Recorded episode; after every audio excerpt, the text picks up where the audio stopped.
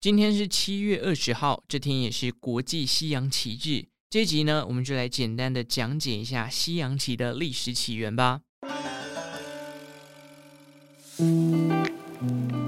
我们所熟知的西洋旗，据说是起源自古印度。当时哦，这款桌游叫做恰图兰卡，翻译成中文是四个部分的意思。这是一种在八乘八的棋盘上运用步兵啊、骑兵、战车与战象四种棋子来对战的游戏。关于恰图兰卡的相关故事有两个版本。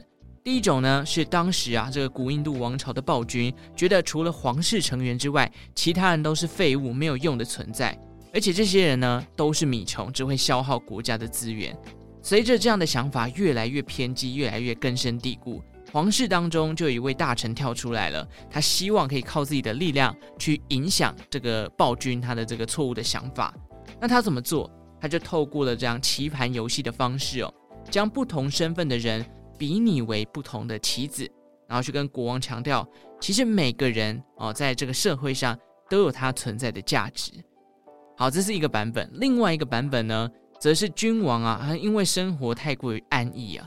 太无聊了，不知道要干嘛。他觉得日子很无趣，于是呢，他就派他的手下到处去找乐子，目的就是让自己的生活可以过得更多彩多姿一点。有一天啊，这个一位神秘的老人带着他发明的棋盘跟棋子，来到了国王的面前，想要跟国王下一盘棋。那国王当时是没有看过棋盘、棋子这样的工具的，于是他就答应了跟老人玩这款游戏。没想到呢，国王一玩就上瘾了，连续下了好几天的棋。无聊的生活啊，终于找到好玩的事物。那为了奖励这个老人啊，国王答应满足老人开出的任何条件。那老人就开口啦：“哎呀，我要的不多啊，您只要在棋盘上第一格放上一粒小麦，第二格乘以两倍放上两粒，第三格再乘以两倍放上四粒，以此类推。”填满六十四格的这个棋盘就好了。那国王听到这要求，哈哈哈笑了。为什么笑了？哦，这种要求这辈子没见过啊，那么简单的一个要求。很显然，国王的数学不好。为什么这么说呢？毕竟棋盘总共有六十四格嘛，这样下去等于要花二的六十四次方减掉一粒小麦。那等到手下呢，把粮仓里面的一袋一袋的小麦都搬到现场，然后在那边排这些小麦的时候，他才发现完蛋了。整个国家粮仓都被搬完了，还没有办法满足这位老人的目标。国王就发现，哇，这个老人真乃奇才呀！所以呢，他就开始礼遇这位老人。这是另外一个神话故事。总之，确切恰图兰卡是怎么样诞生的，已经有各种神话的传说了。但是呢，进入了七世纪，这个古印度王朝啊，已经很流行恰图兰卡这样的棋盘游戏了。有一次，这个古印度王朝呢，就将这个镶满宝石的恰图兰卡送给了当时波斯的萨珊王朝，以至于后来恰图兰卡也在波斯当地演变成了波斯版的象棋。那波斯版的这个棋盘游戏啊，叫做沙特兰兹，也就是现代西洋棋的前身。那波斯文当中呢，有一个啊，用罗马拼音叫做 S H A H，沙，意思就是万王之王。据说在下棋的过程当中啊，如果棋手的国王棋子被人家包围了，没有机会翻盘了，这个棋手他们就会宣布 “shamat”，意思就是国王没有救了。演变至今呢，就成为了英文当中的 Checkmate，或者说中文当中的将军。那到了七世纪的中后期，波斯帝国就灭亡了嘛，国内的象棋啊也被前来接手崇尚伊斯兰教的阿拉伯人给保留了下来。而阿拉伯人也同样喜欢这款桌游，更在中世纪期间，随着这个丝路贸易的蓬勃发展，将这个棋盘游戏带进了中国以及日本等东亚地区，因而就演变出了我们所熟知的中国象棋呀、啊、呃日本的将棋等等。同时，原本只是单纯娱乐性质的棋盘游戏啊，也逐渐被许多这个军师作为兵推演练以及战略策划的工具。其实当时呢，除了进入东亚地区之外，十世纪左右，欧洲也开始接触到了这款来自伊斯兰国家的棋盘游戏。中世纪的欧洲啊，处于一个封建制度的时期嘛，因此一开始只有贵族阶级的人才有机会接触到这个来自于阿拉伯世界的玩具。甚至为了证明自己是贵族的身份，贵族之间呢还会强迫要求自己的子女啊、小孩一定要学会怎么样下这个棋盘的游戏。而到了文艺复兴时期，欧洲人也开始针对棋盘与棋子来进行改造，相关的设计呢，也更符合了欧洲的世界观。譬如说，刚刚最前面提到有战象跟战车，但是欧洲没有嘛，欧洲反而就变成了骑士、主教、城堡跟皇后来取代原本这个，来取代原先的棋子种类。此时哦，下棋在文艺复兴时期已经成为贵族们的日常消遣。然而，这项娱乐啊，由于它的发源地不明，贵族们又过度的沉溺于这种游戏当中，种种的考量之下，在当时啊，教会一度想要禁止人们下棋。一直到了启蒙时代之后，接触西洋棋不再只是贵族的特权了，一般的老百姓呢，也可以在日常生活当中接触到棋盘游戏。随着越来越多人接触到这项游戏啊。它相关的规则以及玩法上也不断的改良，不断的增加，甚至呢开始有一些相关的西洋棋的俱乐部成立了。那有了俱乐部，当然这个发展的速度又会在加速进行嘛。到了十九世纪开始，西洋棋已经开始举办相关的锦标赛了，有两个专业棋手在那边下棋对弈。可是因为大家都是 pro 级的，光是这个思考棋路啊，跟脑中盘算的时间，一不小心啊，几个小时就这样过去了。据说呢，当时曾经有一场棋赛，在当时花了十四个小时，甚至还有更多，就像是下到最后没有结果的残局出现了。那为了避免这个下棋的时间拉太长，或者太多残局的状况，人们就开始规定下棋思考的时间要在一定的范围之内，同时呢，也不断修改游戏的规则。如果大家有看过一部非常非常红的 Netflix 影集《后羿弃兵》的话，大家应该会有印象。就是两人在对弈的时候，旁边都会有一个棋钟，目的呢，当然就是要评估跟限制双方的思考时间。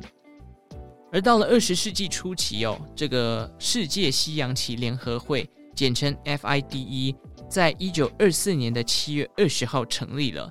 诶，七月二十号就是今天嘛，这也是为什么国际西洋棋日会定在这一天的原因啦。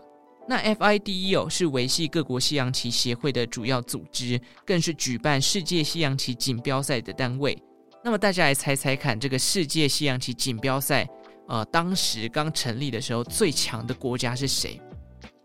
答案是俄罗斯，俄国。为什么会这么说？因为原因在于啊，这个俄国的首领早在二十世纪初期就在自己国内大肆推广这项运动。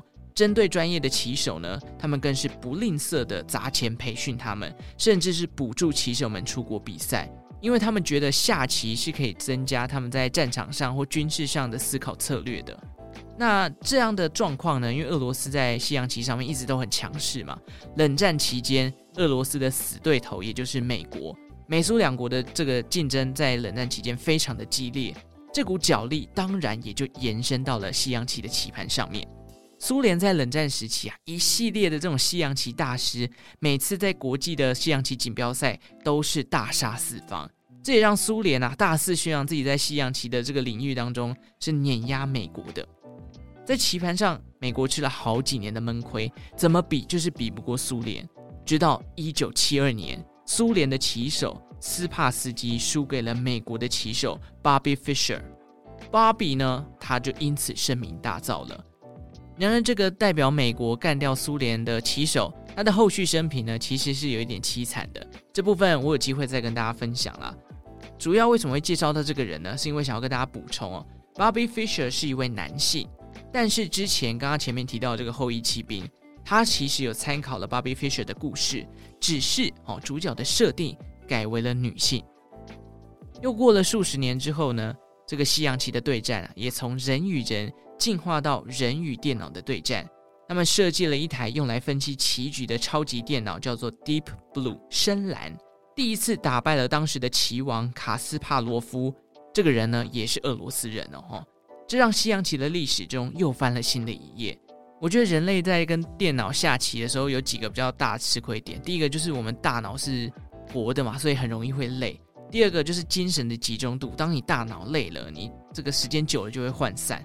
AI 大爆发的时代，未来人类跟 AI 在棋盘上的对战，我不知道胜算还剩下多少！AI 根本就是这个真实世界当中麒麟王的作为吧？哈，好啦，以上就是这一次对于西洋棋的起源介绍啦。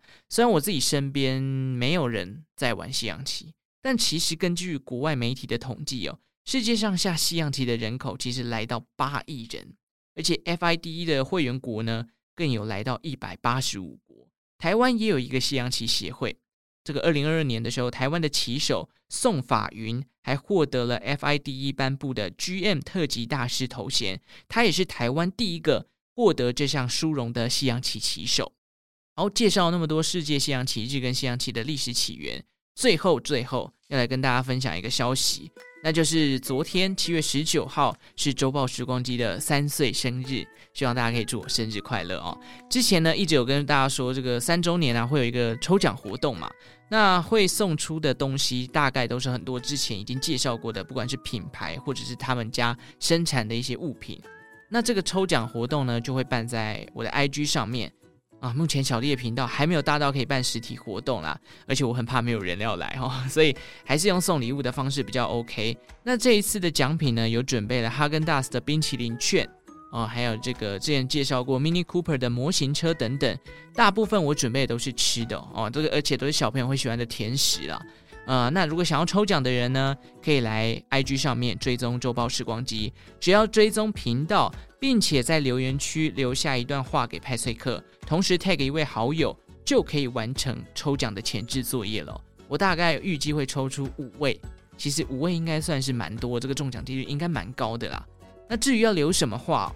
可以是鼓励我的哦，也可以是告诉我你最喜欢哪一集，或者是你有许愿周报时光机可以往什么样新的主题企划等等都行哦。你如果要批评我，我也没差哈。希望大家可以来帮忙冲冲我的 IG 人气了哈。抽奖的资讯我就会放在下方的资讯栏给大家参考喽。那三年真的又是一个新的里程碑了啊！现在回头看，真的觉得很不可思议。我竟然介绍了那么多故事哦，然后这个这些内容如果整理起来，我自己觉得应该可以出一本书了。其实我自己一直都很喜欢 Podcast 这样的媒介，因为我可以躲在我的声音后面，然后去跟听众分享故事。坦白讲，我是一个不太喜欢面对面跟人家聊天、跟人家应对的一个人，比较内向啦。所以有 Podcast 的媒介，我个人觉得也比较安全感。不过，身为一位 Podcaster 哦。真的深知这个市场的经营非常的不容易，尤其是光是繁体中文的节目就上万档了。但是也非常非常感谢这三年来哦一路陪伴过来的听众，像是这个之前非常客气啊来跟我许愿，然后听完之后还在抖内我的 R 九，或者是连续抖内我三次的竹科工程师，还有像是奥琳娜、露露一家人哦，久久一次的抖内鼓励，我都觉得非常的感动。那另外当然还有很喜欢来跟我互动的，像是佳杰、珍珠等等的网友哦，经常来 IG 跟我分享心得，或者是你直接回复我限动哦，每一个都让我觉得很开心。还有一些小小听众的爸爸妈妈哦，这个譬如说瑞克妈妈哦，来来跟我分享说，啊，儿子在听的时候，呃，一些心得感想，这都让我觉得很有成就感。那填表单给我回馈的人也是非常感谢你们，这些真的是三年过去了，累积下来也有数百份的内容。我真的回头去看，都会觉得很感动啦。虽然不知道自己是不是能做到五年 哦，这五年我真的不敢想象。但退场之前呢，小弟还是努力更新，好，跟尝试不同的事物。也再次谢谢，不管是新听众、旧听众，你们的耳朵。啊记得哦，讲到这里要记得要来抽奖嘿。啊，那这集呢，先到这边了，好不好？感谢大家这一路的陪伴，那我们就下一集再见喽，拜拜。